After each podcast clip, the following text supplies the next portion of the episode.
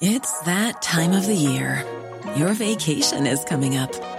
You can already hear the beach waves, feel the warm breeze, relax, and think about work. You really, really want it all to work out while you're away.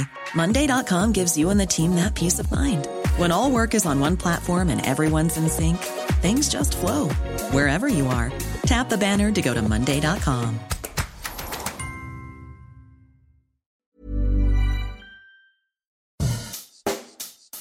Bonjour et bienvenue dans Savez-vous que, le podcast d'anecdotes du Dauphiné libéré. Chaque jour, on vous raconte une histoire, un événement marquant, qui vous permettra de briller en société et de vous coucher un peu moins bête. Si on pense au rugby à 15 en France, tout de suite, on imagine le sud-ouest, Bayonne, Biarritz, Toulouse et ses joueurs aux accents marqués. Pourtant, au milieu de tous ces basques et ces sudistes, un Valentinois va réussir à marquer de son empreinte la première Coupe du Monde de rugby de l'histoire. Direction 1987, le sport au ballon ovale n'est encore pas professionnel dans l'Hexagone. Après des années de réflexion, la première Coupe du Monde de rugby à 15 va voir le jour en Nouvelle-Zélande et en Australie. À l'époque, le 15 de France vient de réaliser un grand chelem dans le tournoi des 5 nations. Les Bleus font partie des équipes sur lesquelles il faudra compter lors du mondial, quelques mois après. Pour ce mondial, il y a du beau monde.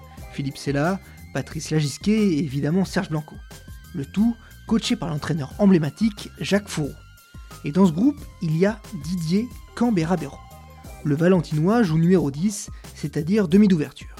Il est chargé avec le demi-mêlée d'orienter le jeu, et généralement c'est également lui qui se charge des points au pied. Transformation, pénalité, ça le.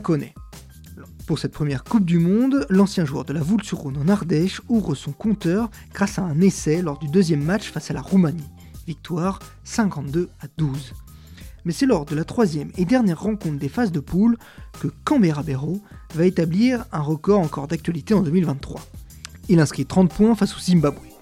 C'est le Français ayant marqué le plus de points dans un seul match de Coupe du Monde.